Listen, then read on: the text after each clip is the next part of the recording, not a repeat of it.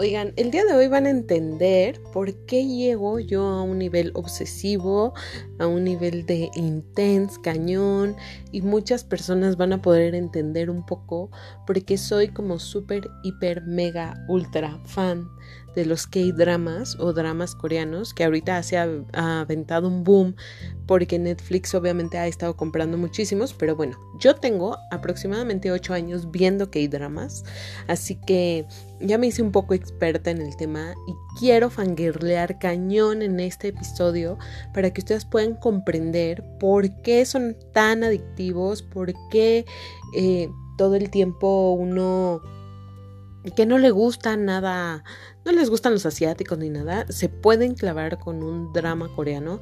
Y les voy a recomendar los mejores que hay hoy en día en Netflix para iniciar en este mundo del K-drama o dramas coreanos. Y va a haber de todo, o sea, de policíacos, de amor, romance, comedia, zombies, y así, porque neta que el boom de entretenimiento asiático, ya hice un episodio hablando de K-Pop, lo pueden buscar por aquí. Y me había faltado este, estaba yo esperando, esperando, esperando, pero ya, hoy tenía que grabar este episodio porque la verdad es que eh, estoy, eh, para todos los que me conocen, muy clavada con un drama de un actor que me encanta, que ahorita vamos a platicar sobre eso, pero quiero que entiendan un poco cuál es el trasfondo de un K-drama, porque revoluciona como todas estas series y novelas mexicanas y todo y demás. Y aparte, porque las novelas mexicanas han decidido comprar ciertos derechos? Porque aunque ustedes no lo sepan, hay novelas que eh, han estado produciendo en México, que son refritos de K-dramas o dramas asiáticos.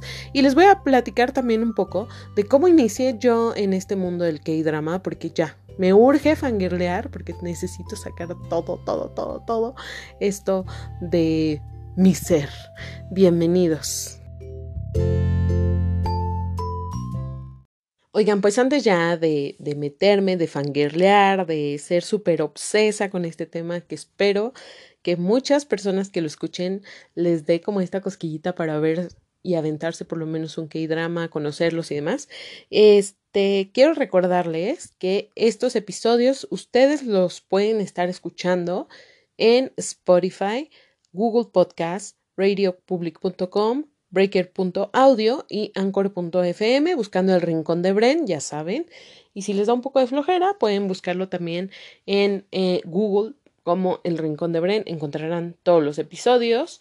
Les recuerdo también que tenemos un newsletter que es http dos puntos diagonal diagonal tinileather.com diagonal brenbfm que hemos estado enviando constantemente por correo electrónico. Llegan a su correo electrónico a su bandeja de entrada. Son entradas de todos los temas que hemos estado platicando por aquí, de algunos temas extras, cosas positivas, cosas, eh, ya saben, eh, mucho de, de conciencia, de espiritualidad y demás. Este, claro que voy a escribir un post de los K-dramas porque me tardé muchísimo en hacer este episodio, no sé por qué, no sé por qué, pero pues ya estoy aquí, lo estoy grabando y demás, y lo estoy grabando porque el día de hoy terminé eh, unos episodios de un K-drama que me tiene obsesionada, estoy clavadísima y todo. Pero antes de llegar a ese punto, vamos a iniciar a platicar por qué yo, Brenda, se clavó muchísimo con los K-dramas y de dónde empezó esta obsesión y por qué empecé a ver, a ver, a ver, a ver en qué plataformas ustedes pueden ver más K-dramas independientemente de los de Netflix, porque sí, amigos, Existen plataformas especiales para ver única y exclusivamente dramas coreanos y dramas chinos. También voy a hablar un poco de los eh, C-dramas, que son los eh, dramas chinos, que también ya me volví obsesiva con, con esos gracias a Netflix. Y bueno, los J-dramas, que son los eh, dramas japoneses, que la verdad es que ahí estoy súper verde porque no me he echado absolutamente ningún drama japonés, pero sé perfectamente que hay muy buenos dramas japoneses de donde han venido como pues algunos refritos de dramas asiáticos, eh, específicamente de dramas em, coreanos. Primero que nada vamos a entender que la ola asiática ahorita está, pero bueno, en un boom, boom, boom, boom, ¿no? Ya sabemos que el K-pop está revolucionando, ya todo el mundo conoce a BTS, ya todo el mundo conoce a, Blackpink, todo el mundo conoce a Girls' Generation y así sucesivamente. Pero aproximadamente yo creo que de tres años para acá, más o menos, Netflix le fue apostando poco a poco como a los dramas coreanos. Aunque ya había dramas coreanos en este, la plataforma hace aproximadamente 7, 8 años más o menos, porque mi primer drama coreano, la primera vez que yo me senté y vi un drama coreano fue en Netflix. Entonces, tuve algún acercamiento, sí, porque aquí en México hay un canal que se llama mm, Canal Mexiquense y recuerdo que yo estaba no recuerdo si estaba de vacaciones en la universidad o no estaba, no estaba trabajando como en ese tiempo, en ese inter, y me aventé un capítulo de un drama coreano, obviamente doblado al español por TV Mexiquense. Ellos fueron el primer canal mexicano que le apostaron a estar comprando material asiático y eran los dramas coreanos. Entonces ellos sí compraron varios dramas coreanos que también se los voy a mencionar aquí en este episodio si ustedes le quieren dar como al drama coreano doblado, porque obviamente escucharlo en su idioma original, escuchar el hangul, que así se llama eh, el coreano, ese es el nombre oficial del idioma hangul, entonces es un poco complicado para las personas que no están acostumbradas obviamente a este eh, idioma, ¿no? Fonéticamente. Eh, algunos les cuesta un poco de trabajo, entonces existen, sí existen dramas coreanos que ya están doblados al español, eh, algunos que está haciendo Netflix actualmente y que son eh, dramas que ellos están produciendo ya tienen como este doblaje en español. Entonces, para los que tienen como esta cosquillita, pero no se quieren aventar a escucharlos en Hangul, lo pueden escuchar en español y les voy a mencionar por aquí algunos. Les dije que este iba a ser un episodio súper de fangirl porque obviamente yo me apasiono muchísimo con toda esta onda de, de, los dramas coreanos. Entonces, bueno. Entonces, básicamente hace siete años yo una noche en un puente, este, que eran, que aquí en México son días de asueto, eh, Día de Muertos, decidí hacer zapping en Netflix y obviamente pues me enganché en ver que había un drama coreano que se llama Voice Over Flowers que en español eh, su traducción es muy pero bueno chicos antes que las flores, ¿no? Todo el mundo me decía, ay, pero el título tan horrible. Bueno, lo que pasa es que Voice Over Flowers, o sea, la palabra Over Flowers en Asia significa o es como un término que le dan a las personas, eh, básicamente a los hombres, antes de mm, hacerse hombres, se puede decir. Entonces les dicen eh, eh, boy flowers a los hombres como en esta etapa de los 15, 17, cuando están ahí creciendo y, y ya se hacen hombres, ¿no? Entonces, obviamente, el título de este drama coreano básicamente va como muy a esto de chicos antes que flores o chico antes que las flores, es básicamente porque son chavitos adolescentes que pasan como a la adultez, ¿no? Este, si no lo sabían, pues ahora se los digo. Este drama básicamente está basado en un em, en un manga llamada llamado Hana Yori Dango, así se llama este este manga entonces, obviamente, ese manga fue súper exitoso y decidieron hacer como mil, ocho mil versiones, porque no, la versión coreana no es la primera, es la tercera, si no me equivoco, y existió una versión china en los noventas que se llama Meteor Garden y que cagadamente volvieron a hacer el refrito de esa adaptación a Meteor Garden 2000 que es la que está en Netflix actualmente y obviamente es una producción de Netflix. Está otra que es la japonesa, la verdad, no sé cómo se llama. Hay una tailandesa, eh, una versión tailandesa y la coreana que es Boys Over Flowers, ¿no?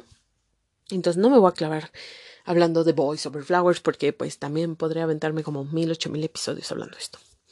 Total que pues ese día yo me senté, estuve haciendo zapping, y mi mamá estaba ahí conmigo y entonces veo, eh, pues obviamente Boys Over Flowers en Netflix y dije, ay no mames, o sea, qué cagado, este, le voy a dar, ¿no? O sea, le voy a dar el primer capítulo para ver cómo es esto de las grabaciones tacas, porque obviamente yo no tenía absolutamente ningún gusto por los hombres asiáticos, ni me gustaban, ni entendía nada de la cultura, ni siquiera había tocado absolutamente nada del K-pop. Eh, obviamente el K-pop vino después de esta revelación de los dramas coreanos. Entonces, pues obviamente empiezo a ver el primer capítulo y me parece bastante divertido y me empiezo a reír, pero obviamente pues es esta onda de que nosotros tenemos una perspectiva una perspectiva de novelas muy distinta, muy dramática, muy exagerada en algunos puntos mexicanos, pero nosotros pues toda la vida hemos visto novelas mexicanas, entonces estamos muy acostumbrados a este pedo. Entonces, obviamente ver ciertas cosas muy cómicas en los dramas eh, asiáticos, pues a mí me causó un poco de gracia. Y empecé también a verlo, pues porque obviamente yo tenía muy vago el hecho de que me había echado un capítulo en TV mexiquense que en algún punto pues dije, ay, ojalá la pueda volver a ver, pero obviamente pues nunca lo volví a ver porque televisión mexiquense ponía los dramas coreanos en un horario que pues muchos estábamos en la escuela y otros pues trabajando, ¿no? que era más o menos 3, 4 de la tarde o a las 12 del día. Entonces, pues jamás en la vida iba a volver a, topar con, con televisión mexiquense con, con estos programas. Total que la empiezo a ver y pues se me, me pareció muy divertida y empecé a darle al segundo y a mí me causaba mucho conflicto este pues el tipo de look y moda que traía. Les quiero decir que yo empecé a ver Boys Over Flowers en Netflix en el año 2013, 2014 más o menos, que les digo que son 6, 7 años, no. 6 años y yo ya le estoy agregando uno más. O este, 6 años más o menos, 6, 7 años. 2012, 2013 me parece que fue. Y entonces esa, ese drama, aparte ya era ruco, o sea, ese drama se hizo en el 2009, entonces ya se imaginarán cómo era, como el look y todo lo que traían ahí este, los coreanos, entonces para mí era una cosa como muy cagada, porque yo decía, no mames, con ese look de chinos y así, que el protagonista tenía, el protagonista es un actor súper mega, hiper mega famoso eh, en Corea, de los mejores pagados llamado Limino, eh, y ahorita platicamos del limino también. Entonces, pues le hacían base y a mí me daba mucha risa, porque decía, pues es que todos esos vatos son lacios, pues, ¿por qué le hacen chino, no? Y entonces, pues obviamente dije, ay, me voy a echar otro y otro y otro. Y así fue, y voy a resumir cómo fue eh, mi, mi, iluminación a los dramas coreanos. Porque obviamente llegó un punto en donde yo eran las 8 de la mañana, mi mamá y yo nos habíamos echado 16 capítulos. O sea, no dormimos nada. Nos clavamos y todavía nos fuimos a dormir. Regresamos como a las 12 del día y nos volvimos a plantar hasta acabar ese drama. Total que eh, pues yo obsesiva, pues obviamente en las redes sociales fue así de, güey, iluminación total, no manchen, este drama es no, ya, soy fan, eh, me empezó a, llamar mucho la atención como esta cultura coreana, me empezó a llamar mucho la atención como el drama, y yo decía, es que ¿dónde puedo ver otra? Pues, porque solo había una, ¿no? En Netflix, ¿y dónde más? Entonces, gracias a una amiga que no voy a decir porque de seguro le va a dar un oso que yo hable de ella y voy a revelar su secreto con muchas personas que lo conocen. Pero ella se acercó en ese momento y me escribió y me dijo, hola, ¿cómo estás? Oye, ¿te gustan los mangas? Y yo, no, pues no, las mangas cero que ver, Y me dice, pero es que vi que estabas viendo un drama y es muy bueno. Y yo le dije, no manches, tú también lo viste. Y ella, obviamente, ya tenía como cierto caminito por ahí. Y me dijo, claro, o sea, yo lo vi ya hace muchos años. Este, ¿te latió? Y yo, pues claro que me encantó y quiero ver otro. O sea, quiero saber dónde los puedo ver. Obviamente ella me dijo, ¿sabes qué? Hay estas dos plataformas. En ese, eh, en ese tiempo existía una plataforma llamada Drama Fever, que era donde, donde estaba eh, ciertos dramas. Y la otra plataforma me dijo es Viki, esa todavía existe.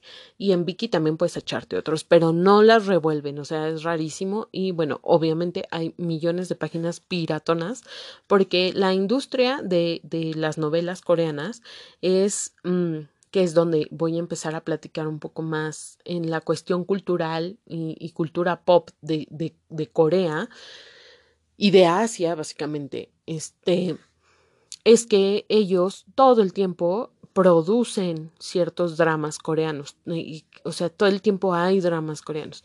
Nosotros en México estamos súper acostumbrados a tener una novela de 600, 700, 800, 900 capítulos y nos aventamos casi nueve meses viendo un o sea, una novela mexicana. Ellos están muy acostumbrados a tener ciertos tipos de eh, bloques de dramas, de dramas. Básicamente, lo que voy a platicar es en dramas coreanos, en novelas coreanas, ¿no? Entonces existen unas cosas que se llaman mini dramas, mini K-dramas. Los mini K-dramas siempre son entre 8 y 10 capítulos. Eh, la duración a veces es de una hora, a veces de 30 minutos. Entonces son muy chiquititos y obviamente te los avientas en friega. Luego vienen los K-dramas regulares, que vienen siendo los estelares para ellos, que los reproducen o, los transmiten, reproduciendo, los transmiten en sus televisoras eh, allá en Corea dos veces a la semana. Los mini dramas a veces se avientan una semana, a veces se los avientan en un, un, capítulo a la semana, depende. Pero los que sí son como los estelares, así, los blues y así, o sea, los que, los que ellos le invierten como más lana, se puede decir, se avientan entre uno y dos capítulos a la semana, se les llama estelares y algo que ustedes no sé si sepan es que allá en Corea los actores y actrices no están casados con una televisora como aquí en México de ay los de TV Azteca, los de Televisa y así, que este ya de un tiempo para acá pues ya no existe exclusividad, pero todavía si chambeas para Televisa pues trabajas para Televisa, si trabajas para TV Azteca pues para TV Azteca, ¿no? Aquí en México y no sé si en otros países que me estén escuchando sea muy similar, en Corea no existe eso. En Corea existen agencias, agencias grandísimas que eh, obviamente manejan a los talentos, como aquí algunos PRs, ¿no? O sea, también hay agencias de, de talentos aquí en México, pero obviamente eh, cuando firmas un contrato en una televisora, pues en México sí tienes que trabajar con esa televisora, ¿no? Eh, cierto tiempo y ciertas cláusulas. En Corea no, en Corea los actores y las actrices firman con los directores y los escritores eh, básicamente para trabajar en los proyectos. No están casados con ninguna televisora. Entonces existen eh, una o dos televisoras que son televisoras eh, públicas, se puede decir, así como abiertas, como aquí, y existen algunas televisoras privadas, que también obviamente esas las ves por televisión por cable, ¿no? Como, como aquí igual, ¿no? Entonces, em, hasta ahí, hasta ahí es, es, es esta onda de, de, los mini dramas. Entonces, los mini dramas que son súper, súper reconocidos pues son estos que duran entre 16 a 25 capítulos. Llega a haber uno que pase a 30, pero ya eso es una exageración para este tipo de dramas o para este combo de los dramas estelares, donde obviamente en los dramas estelares es donde está, pues ahora sí que toda la crema innata de los actores y actrices de Corea, que son los que actúan realmente por ahí. Y entonces estos están divididos de esa manera en televisión pública, televisión privada y bueno, ellos trabajan por proyectos.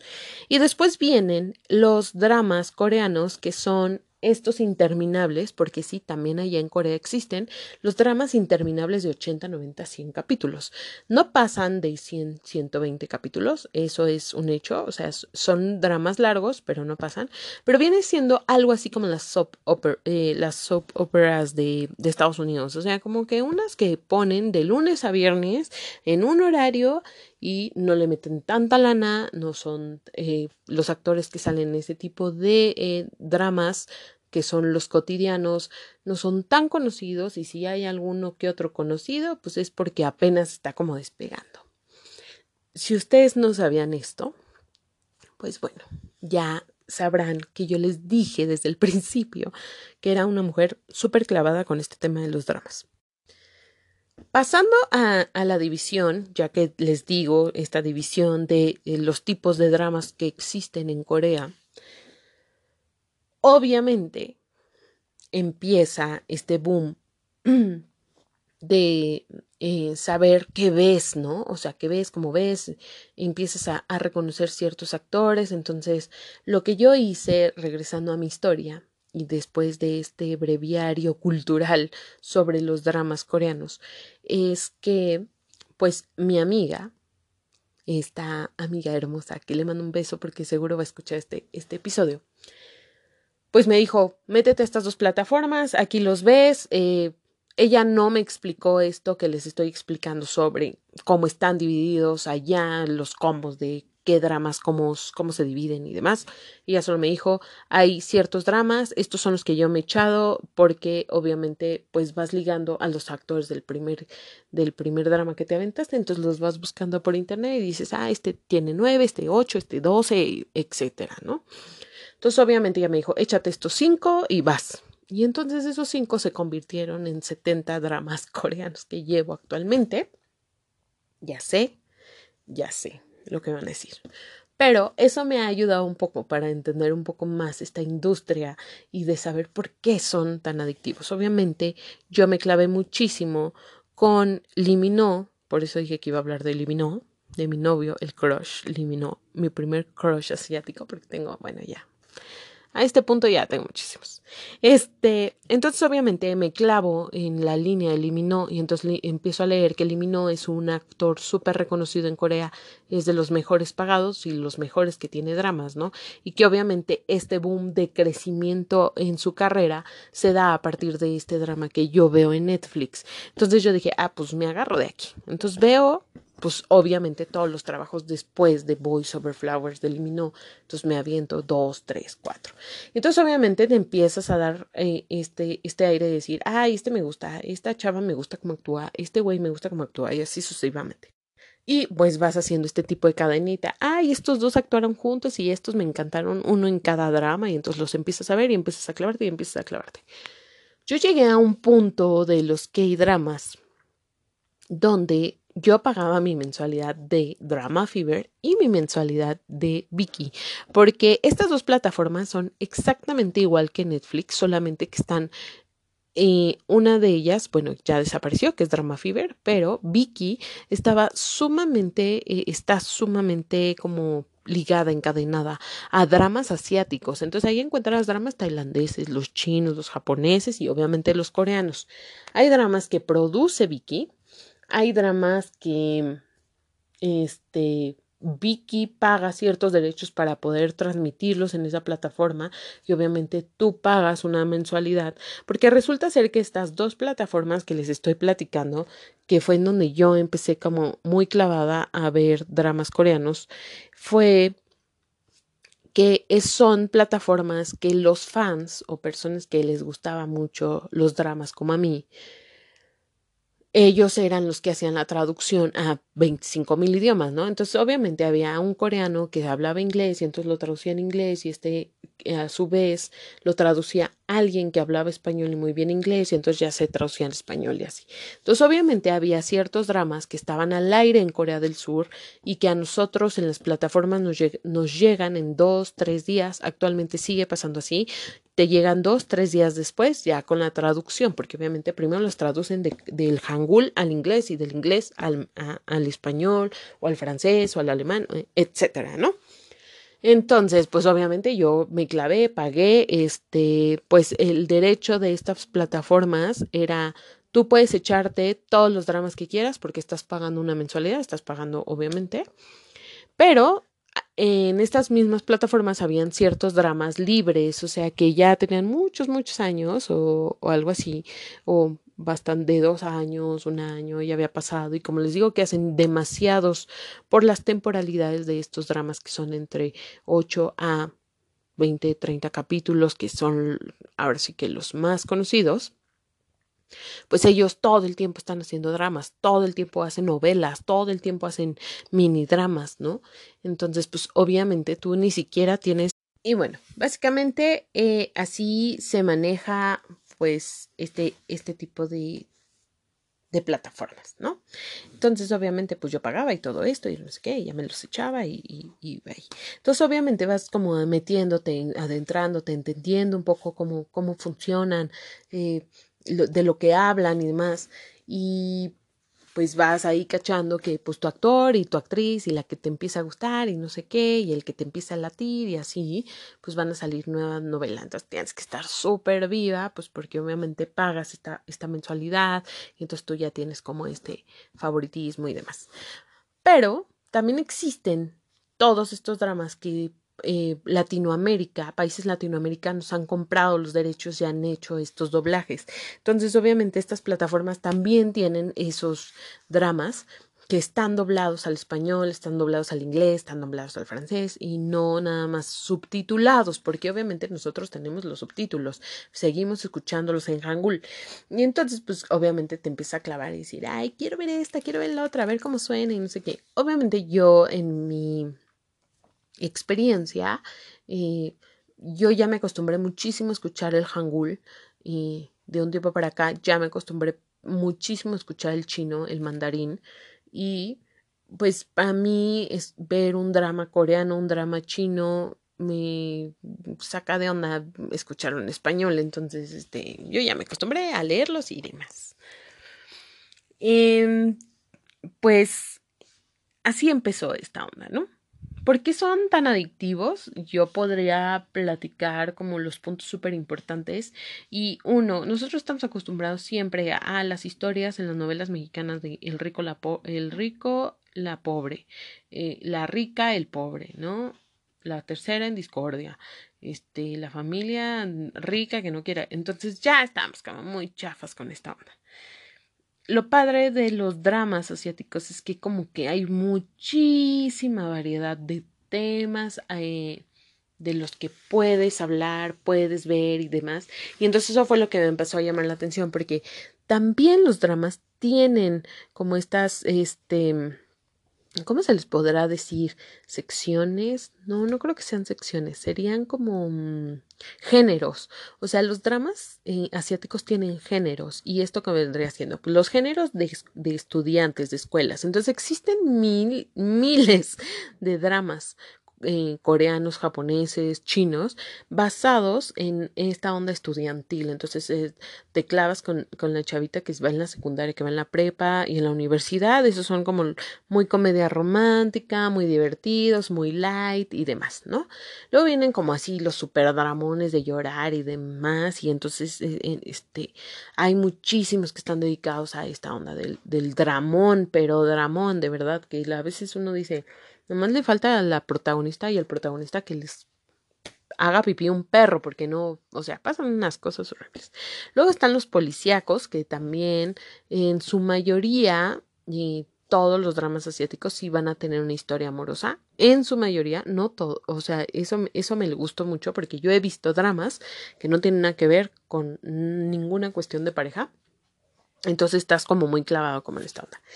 Y luego están los eh, dramas de médicos. Y entonces, los dramas de médicos, pues también están padrísimos y demás, porque obviamente, pues se clavan muchísimo como en cosas que tú no ves aquí, ni siquiera en Doctor House los ves, ¿no? Entonces, estás súper clavada con esos. Y entonces hay otros que hablan sobre las enfermedades mentales, y hay otros y así. Entonces, eso fue algo que te engancha, o es algo que te engancha para ver un drama asiático. Después, número dos, el segundo punto que yo creé, yo diría que es súper esencial para que, para que un drama asiático te súper enganche y digas, es que ya no me puedo parar de dejar de verlo, son las producciones. Estos cuates les meten lana como si fueran películas de Hollywood. O sea, de verdad gastan un varo en hacer eh, películas. Digo películas, este, dramas, porque algo que a mí me gustó mucho, yo no soy tan mm, ligada a ver dramas históricos, a mí como que no me encantan, ¿no? Pero de un tiempo para acá hay unos que son dramas históricos fantasiosos y dramas históricos de no ficción, porque también les digo que es, eh, eso de los K-dramas es un mundo. Entonces, cuando empiezas a darte cuenta toda la o sea, toda la lana que le meten a esta onda de los vestuarios, de la producción, de hacer estas épocas, de, de, que los actores, independientemente de que estás ya en una época histórica de Corea, de China, de Japón, aparte de todo le meten cosas eh, mitológicas y demás, bueno, pues le meten una lana cañón, cañón, cañón a los dramas. Entonces, obviamente, hay veces que a ti y todos los espectáculos visuales que hacen en los dramas, pues te enganchan bien cañón, ¿no? Como punto número tres, y que creo que también es súper eh, como esencial para que un drama asiático eh, te enganche, son las historias. Y algo que a mí me frustra por ser latina y por estar súper acostumbradísima a que eh, las novelas mexas siempre terminan con happy ending, es que los dramas coreanos, asia, eh, chinos, los chinos son un poco más este, happy ending que, que los coreanos. Es que no terminan con un felices para siempre ni bodita. O sea, hay unos que sí terminan en boda, sí, sí existen. Pero hay otros que te dejan así de, ¿qué? ¿Es en serio que terminó así? Y ahí te quedaste. Entonces te dejan como esta onda de el final abierto. Ellos trabajan mucho con esta onda del final abierto. Entonces hay dramas que de verdad dices, no manches, neta que terminaron con la cerveza en la mano y ahí se acabó el drama. No, no, o sea, no me hagas esto, ¿no? Entonces te llega a frustrar a veces algunos finales, pero eso es lo como que lo adictivo de este tipo de dramas, que neta nunca, nunca traes esta onda de, ay, claro, van a terminar casados, ¿para qué nos demos, no? Este, habrá algunos que sí, como que sí medio la piensas, pero hay otros que dices, chin, no manches, no, o sea, jamás me lo imaginé. Entonces, ese vendría siendo otro punto que, que hace que te enganches de, de este tipo de, de comedias, de dramas, de novelas, ¿no? El otro, que también creo que es súper importante, es el host. ¿Qué es host, Brenda? Es el original soundtrack track o algo así. Este, que vienen siendo como el soundtrack de cada eh, drama. Y resulta ser que los asiáticos tienden a hacer soundtracks de los dramas.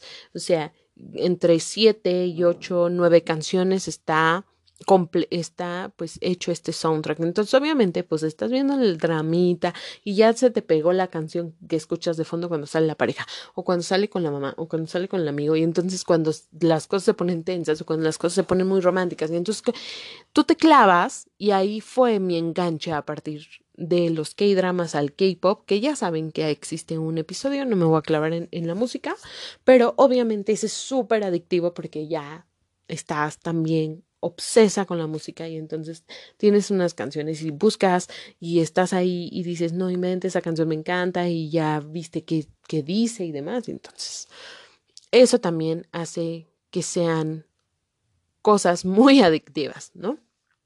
Por último, pues los actores y las actrices, como bien saben, los asiáticos son súper visuales, están ligados a una situación de belleza, que también ya lo platiqué en algún episodio por aquí, en el de K-Pop específicamente, donde la belleza para los coreanos, para los chinos, para los japoneses, híjole, es sumamente importante. Y yo creo que todavía más para los coreanos. Los chinos, fíjense que ahí hay dos que tres cosas que no cuidan mucho con sus actores, pero los actores coreanos tienen que estar impecables. Son personas súper atractivas, son personas que están como súper de moda, y salen en comerciales, salen en televisión, salen en programas y entonces, bueno, allá la industria es de consumismo total y entonces obviamente todos los actores que tú ves son sumamente atractivos como protagonistas. Es muy raro ver a uno que tú digas, ay, no, ese no se ve como muy, muy atractivo ni demás. Pero, pues, obviamente, pues ya, ¿no? Si uno enganchas con uno, ya ese ya le buscaste el otro drama y entonces ya buscaste el otro drama y entonces ya buscaste el otro drama. Y entonces eso también hace cierta adicción porque empiezas tú también como a clavarte mucho dentro como de esta onda y entonces ya viste un drama médico y te encantó pero ahora va a salir el actor como histórico y entonces también te lo echas y entonces empiezas a meterte mucho en este mundo de los dramas no y y yo creo que esos son los puntos importantes de por qué se hace eh, se hacen adictivos eh, a mí me encantan, me encanta mucho darme cuenta que no son las típicas historias que sí, sí, te enamoras y no sé qué, y también lo pasan muy mal. Y muy mal no, no es aventarte el agua esperancita para que ahí vayas y trapes. O sea, son mala onda, o sea, mala onda. De esas veces que dices, es que neta, esta hija de su les está haciendo la vida imposible. Eso no puede ser. Entonces, este pues obviamente es mucho drama, mucha comedia, muchos risas y, y entonces algo, hay algo en esos dramas que te hace decir, ¿es neta? Y ese neta es los besos. Y entonces estás súper clavada es, es, es algo contradictorio porque te clavas mucho en la forma de cómo besan. Estos cuates están muy acostumbrados a que esta onda de la pulcritud, de la intimidad y bla, bla, bla, pues obviamente en las pantallas también lo cuidan muchísimo porque pues allá les encanta ser muy juzgones y demás. Son un poco, yo sí creo que sean un poco doble moral porque obviamente hay ciertas cosas que son súper de libertinaje, pero hay otras cosas que no se deberían de hacer porque pues te avientas ahí como un pedo, ¿no? Y en esos son los besos, que ahorita ya han ido mejorando en, en los últimos dramas que veo. Digo, bueno, bueno, ¿no?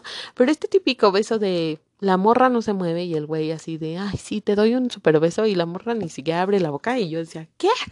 Es neta, eso, o, o, nada más juntaban sus labiecitos así, entonces, eso a mí me sacaba mucho de una curiosidad, es neta, güey, o sea, no puedo con estos besos, ¿no? Obviamente, dentro de estos géneros que les digo que hay de novelas, comedias estudiantiles y demás, hay dramas que están súper subidos de tono y que obviamente hay escenas donde ya viste que la pareja pues tuvo sexo, donde se dan unos súper besotes y unos fajes así cañones, pero pues son por edades. Entonces, es cuestión de andarle buscando ahí qué quieres ver, cómo lo quieres ver y este y los besos pues ya han, han, ido mejorando, han ido mejorando, pero pues hay varias actrices que pues empezaron de muy morritas y ya ahora son súper grandes y demás y entonces pues obviamente les cuesta trabajo aventarse el beso así bueno y yo creo que si escuchan muchas personas que ven dramas coreanos entenderán esta onda de decir, ay, es que se los besan bien raro, ¿no? Este, pero bueno, eso, eso, eso puede pasar. Eso eh, se pasa y dices, no, ya no importa. La historia estaba divertida o muy romántica o muy estresante y demás, ¿no? Esos yo creo que son como los puntos súper importantes de, de por qué alguien se puede clavar viendo dramas asiáticos. Ahora me voy a meter un poco a esta onda de decir, oye, ¿y qué onda? ¿Estos cuates les pagan bien? ¿No? Porque les dije que este capítulo, independientemente de ser fangirleo, también es un capítulo medio informativo. Y entonces sí, los actores coreanos, eh, los actores eh, asiáticos de novelas ganan muchísimo dinero, muchísimo. Algunos tienen sueldos como si fueran actores de Hollywood, a ese grado. ¿Por qué? Pues porque son países de mucha lana y ellos son súper cotizados, entonces obviamente mientras más cotizado eres, más lana ganas. Estos cuates obviamente se nadan en lana y algo que a ustedes les va a sorprender muchísimo es que los escritores de dramas asiáticos son todavía mejor pagados que los actores. Entonces, los actores están como en el nivel 2 y los escritores en el nivel 1. ¿Por qué? Porque a ellos les interesa que tú te enganches con una historia y si la historia no engancha, eh, viene siendo ahora sí que como sentencia para los escritores porque obviamente pierden cierta credibilidad allá en Asia y entonces dejan de ver sus dramas y bueno, es un rollazo. La verdad es que es muy complicado cómo miden los ratings allá. Eh, para ellos un rating que a lo mejor para nosotros vendría siendo, ay, no manches, Mariela del Barrio tuvo 25 puntos. Para ellos un 25 puntos es un rating muy malo. Entonces ellos llegan a 76 puntos, sí, ¿no? Obviamente ahora que que estos dramas han salido de Asia y están regados por todo el mundo, pues tienen otro nivel de, de medición y más en la plataforma como Netflix, que en realidad es la única plataforma que yo conozco de stream mundial que se está pues, lanzando a hacer, aparte producciones eh, eh, asiáticas de dramas, independientemente de distribuir otras y y entonces de aquí viene este rollo que les estaba platicando de que Drama Fever, que era una de las plataformas que tenía ciertos dramas y ciertos derechos para transmitirlos, desapareció. Obviamente cuando Netflix se empieza a meter en este show de los dramas coreanos y ve que pues eh, hay buenas morras como yo o chavos, porque también hay muchos chavos que las ven, este clavados viendo dramas y les ponen como súper eh, buena calificación en Netflix y así, pues la plataforma dice, oye, pues de aquí pues es un target que tenemos que llenar y está chido, ¿no? Y obviamente Drama Fever empieza a tener como este bajón y Vicky igual. Entonces lo que sucede es que Drama Fever era de Fox, era una plataforma de Fox, así como lo escuchan, que transmitía únicamente dramas coreanos. Entonces, obviamente, pues cuando dejan de recibir ciertos ingresos, pues ellos ya no pueden mantener a las personas que trabajan para ellos y deciden cerrar de la noche a la mañana, deciden bajar la aplicación y decirles muchas gracias a todos por su participación, Drama Fever desaparece. Y entonces todos los demás decimos, y todos los dramas que tenía Drama Fever y que nosotros no podemos ver en otras plataformas, pues ahí empieza pues la búsqueda en plataformas y en este, eh, más que en plataformas, más bien en páginas web donde suben todos los dramas, todos, pero pues obviamente tienes a eh, tener mal la traducción, están mal subtitulados, algunos están subtitulados al 60, entonces pues, empiezas con estos, con estos rollos que no tienen este tipo de plataformas que están especializados pues para aventarte eh, obviamente todos los dramas de, eh, asiáticos pues con su traducción súper bien. ¿Qué pasa? ¿Por qué Vicky no desaparece y Drama Fever sí? Lo que, lo que pasa es que Vicky tiene algo que yo creo que es un plus y ese plus es que no solo transmite dramas coreanos, sino tiene dramas tailandeses, dramas japoneses, dramas este coreanos y dramas chinos. Entonces, obviamente, ahí todavía tienen como más público. Esta página de Vicky eh, la, la compró una página de noticias internacionales de toda la ola asiática de entretenimiento y música llamada Zombie. Entonces, obviamente, pues tiene otro respaldo, otro tipo de respaldo, ¿no? Pero Netflix, pues vio súper bien este canal que deja Drama Fever y él empiezan no nada más a comprar derechos de reproducción, sino también empiezan a hacer sus propias este, producciones, ¿no? Y entonces le empiezan a meter cierta lana y empiezan a darse cuenta que Netflix Corea les puede dar muchísima lana y Netflix China y Netflix Japón y entonces pues empieza esta ola cañona de meter tantos dramas a la plataforma, porque yo tengo muchos amigos que decían, ay, antes había una hora y como 30, 40, pues sí, por eso. Y siguen, obviamente, comprando ciertos derechos de algunas, este, de algunos dramas. Los dramas específicamente que ellos hacen, pues los están aventando exactamente igual como se aventaría un drama estelar en televisión nacional o de paga en Corea y en China y en Japón dos veces a la semana, por eso todas sufrimos con ciertos dramas que nada más van subiendo los capítulos por semana, pero obviamente están completos, pues los dramas que ya, este, pues ya grabaron, ya determinaron de grabar y obviamente que ya, este, pues ya tienen bastantes añitos, ¿no? Eh, para terminar este episodio de Fangirleo y de que ustedes pudieran conocer un poco más sobre el tema de los K-dramas y de saber por qué le explota la cabeza a uno y por qué fangirlea y por qué se es adicta a este tipo de cosas, es que yo les voy a recomendar, sí amigos, les voy a recomendar los mejores para que ustedes puedan iniciarse en el camino de los K-dramas y de los C-dramas, que por cierto, es que este capítulo lo hice súper largo, pero porque tenía que explicar algunas cosas de eh, la cultura del entretenimiento y de los dramas en, en Asia Pero eh, me gustaría hacer como este paréntesis de que sí, yo tengo aproximadamente casi dos años viendo dramas chinos gracias a Netflix. En realidad los dramas chinos no los veo en Viki y había muchos y no me había, no me había este, animado, pero el primer drama chino en que me aventé fue exactamente, obviamente, la versión de Meteor Garden, que es la versión de Boys Over Flowers China, que fue Meteor Garden 2000, que la hicieron este el año pasado, el año pasado, 2019, 2018, no recuerdo.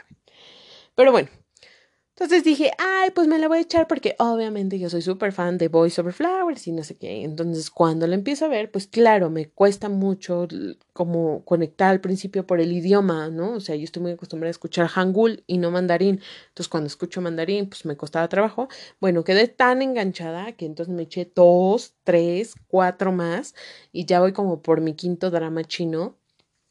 Pero algo que a mí me encanta, que los coreanos no tienen y los chinos sí, es que los chinos sí tienen este soundtrack de todos sus dramas como muy ligado a su cultura, o sea, como que son los sonidos súper característicos de China y así, bla, bla, bla.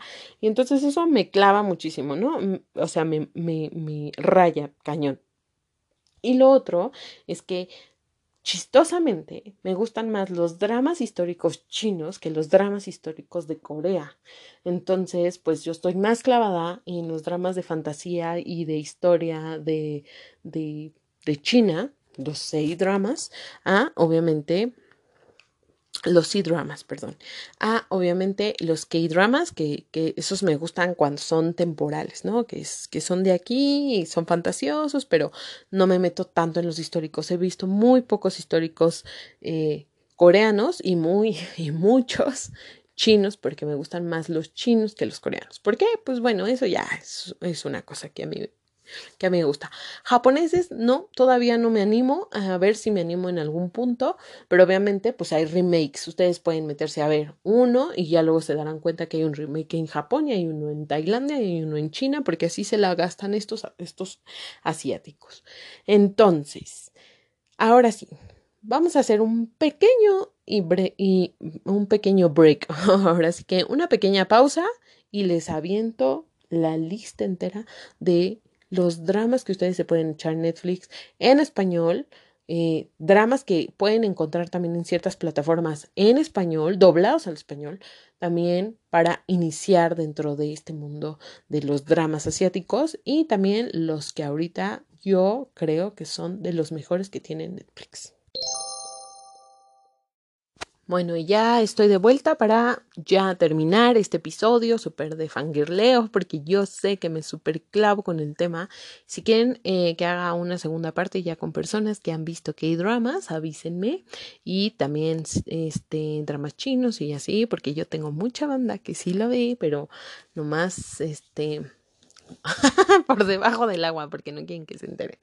Pero bueno, para ustedes iniciar dentro del mundo de los dramas asiáticos, les voy a recomendar algunos que ya se encuentran y los pueden encontrar en cualquier parte en internet, así también como en la plataforma de Viki, B de vaca y latina, K y latina.com, que también está en español, en inglés, como quieran. Este, eh, que están ya doblados al español que son, son dramas que se encuentran doblados al español y que ustedes lo pueden ver, este, gratis también, porque obviamente pues ya son dramas un poco antiguitos, viene siendo pues este aclamado llamado Boys Over Flowers, que también está en Netflix, lo acaban de volver a subir y estoy súper contenta. Este, ese ya está doblado al español. No me he fijado muy bien si en Netflix está doblado al español, pero en Viki sí. Entonces, si ustedes quieren, obviamente, verlo eh, doblado al español y no quieren escuchar a los ya saben, el hangul, eh, lo pueden ver en, en, en el idioma doblado y pues suena chistoso, pero pues está bastante bien. Este drama es como el, el de culto, ¿no? O sea, todo mundo que ve dramas coreanos ha visto Boys Over Flowers, porque ese es el drama de culto, o sea, cañón. Entonces ese lo, ustedes lo pueden encontrar. Otro eh, drama que como también es de culto, y no es que salga Limino como protagonista siempre, pero pues es que esos son los de culto porque este vato es como súper famoso. Es eh, The Ears o Herederos. Ese de Herederos están en Netflix, ustedes lo pueden encontrar también ahí. Y sí está doblado al español, así que también lo pueden ver. Este se lo pueden echar está bastante bien, pero son, los dos son dramas juveniles, o sea, son como estas de novelas de comedia juvenil y demás, y, y entonces, este, pues así, eso se los pueden aventar, ¿no? Si a ustedes les late más como otro tipo de drama, un poco más como divertido, pero que no sea como tan aburrido y demás, está uno que a mí me encanta y me fascina y ay no, o sea, lloré muchísimo con este drama, pero aparte es un drama que me encanta porque toca esta onda de las enfermedades mentales, de, de las personalidades múltiples. Eh, es un dramón, la neta, de muy divertido, pero también te hace como llorar y sentir como mucha reflexión ahí, porque pasan unas cosas que dices, cañón. Se llama Kill Me, Heal Me, y ese, ese solamente está en Viki y solamente está en Hangul pero con subtítulos en español y de verdad que es un drama que todo el mundo tiene que ver, más porque hablan de esta parte de las enfermedades mentales y el protagonista es una persona que tiene personalidades múltiples y la protagonista es una psiquiatra. Entonces está, no sé, a mí me encantó me gustó muchísimo. Creo que es como de los más maduros que a mí me ha tocado ver y que me gusta y que ha sido como de mis top, top, top, top, top, ¿no? Después hay otro que si a ustedes les late más como esta comedia romántica, pero ya adulta, em, que también trata de las enfermedades mentales, que es la esquizofrenia, pero, ay, Dios mío, se llama eh, That's Okay, It's Love. Estuvo un tiempo en Netflix, pero lo quitaron. Y la verdad es que qué lamentable que lo hayan quitado, porque es un drama, o sea, es una joyaza. Entonces, obviamente, es súper divertida todo el drama te lo aventas muy divertido, muy jajaja, jejeje, qué romántico, qué divertido, qué romántico. Pero cuando te das cuenta, cuando empieza a salir como esta onda de la salud mental y de las enfermedades mentales, es cuando dices, ay, caray, ¿no? Y obviamente, pues uno chilla. Otro drama que está eh, doblado al español y que también lo pueden encontrar en cualquier plataforma, ya está en YouTube me parece, es My Love from the Stars, from the Other Stars me parece que se llama, y ese también es como de culto, ¿no? Todo el mundo lo tiene que ver, todo el mundo lo ha visto y demás. Ahora que si a ustedes les gusta como más esta onda de los doctores, a ver, ¿cuál me recomiendas de doctores y así? Yo recomendaría Doctor Stranger, también estuvo un rato en Netflix, la verdad es que ya no sé si sí lo quitaron o no, con mi novio, el guapísimo Lee Jong-suk. Él es uno de los eh, actores como más famosos también ahí en Corea y este drama está como muy centrada en, en las partes médicas, él es un este mm, cirujano de... Em, es un cardiólogo, es un cirujano de cardiología, súper buenazo y demás, pero aparte él era surcoreano y hablan mucho de eh, Norcorea. Y entonces, ay Dios mío, se pone como muy bueno, está muy así intenso, pero obviamente está como muy enfocado a esta onda entre las dos Coreas y las partes médicas, entonces ese, ese a mí me gustó como mucho. También, ese sí está nada más en Hangul. Ahora que si les late como mucho este rollo de decir, nada, es que a mí eso, eso de los enamorados y así no me, no me encanta. Este, pues les voy a recomendar uno que se llama mm, Bad Boys. Bad Boys sí está en Netflix, es de tres presidiarios y la verdad es que es una joya ese drama. Ese drama estoy también casi segura que no está eh, traducido, o sea, no está doblado al español, está en inglés. Eh, eh, bueno, los subtítulos obviamente están en inglés. No sé si ya lo quitaron de Netflix, pero es de verdad que es un drama. Está muy, muy, muy bueno. Ahora, si les late esta onda de los militares y el amor y así, Descendants of the Sun o Descendants of the Sun es un drama también de un militar y un médico y entonces se enamoran, ya saben, pero ellos están como en zonas de guerra. Entonces, entre esta onda de la guerra, esta onda de, de los refugiados, esta onda de, del amor y así, yo creo que es uno de los mejores dramas que también he visto y aparte ni siquiera grabaron en Corea, grabaron me parece que por ahí, por Asia, digo por África Mm, creo, si no me equivoco, y si no, es en Europa, pero grabaron como en una zona que eh, estuvo mucho en conflicto bélico muchos años y que obviamente es una zona que no tiene ahí como de quiénes, ¿no? Entonces, esa, esa también es, es como, como una buena para, para que se introduzcan en, en esta onda. Ahora, ¿cuáles yo les puedo eh, recomendar que están en Netflix y que yo te digo, esos son los que tienes que ver? Pues, eh, ay, es que hay tan buenos. Ahorita yo estoy viendo The King, Eternal, este, ay, Monarch, que es también Emily no, no me odien, amigos, no me odien, pero está buenísima y obviamente ya casi se va a acabar, este, porque obviamente esa sí la estoy viendo yo como la están transmitiendo allá en, en Corea. Entonces, pues esa aparece por capítulos hasta el 16 de junio, pero ya después del 16 de junio se la pueden echar en maratón. Después está Aterrizaje de Emergencia en tu Corazón, que esa también la estoy viendo, pero habla mucho de cómo es Corea del Norte, entonces está padrísima porque aparte habla de militares y de Corea del Norte, está muy divertida y demás, y creo que es uno de los que vale mucho. Una, si les encanta como el dramón de chillar, de moquear, de decir, no, o sea, en esta vida, o sea, de verdad que es cruel, es esta, es que se llama Es invierno y el viento sopla. Híjole, no, yo me acuerdo que yo chillé chillé chillé viéndola.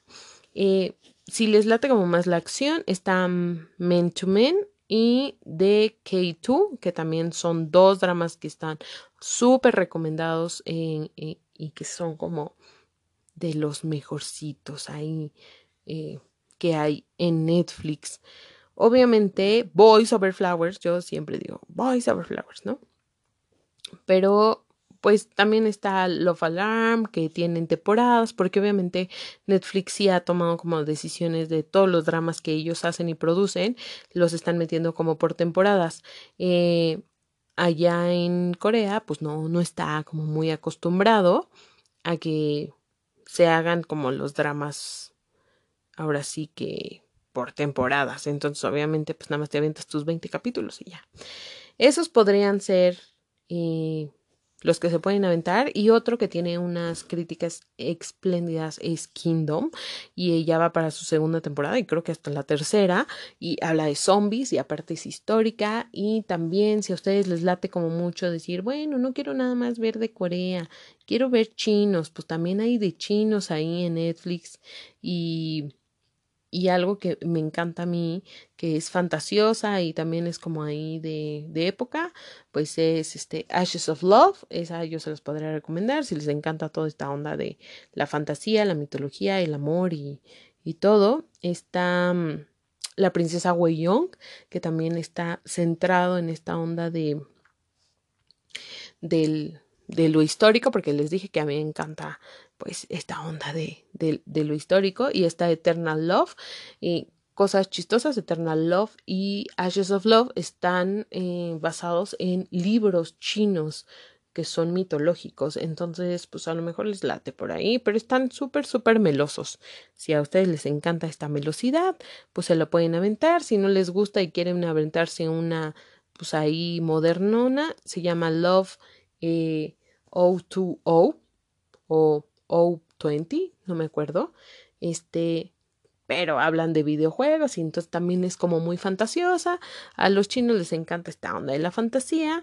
También otra es la de Un amor tan hermoso, eh, que también tiene unas críticas así como súper, súper, súper buenosas. Y bueno, ustedes le pueden andar dando ahí en Netflix y así, pero esas son las que yo les recomiendo ahorita.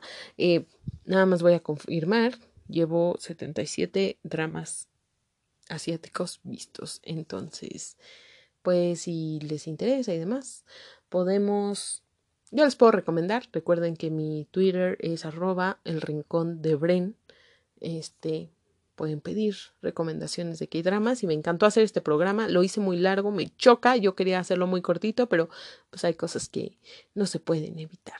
Les mando un beso y nos escuchamos la próxima. Bye bye.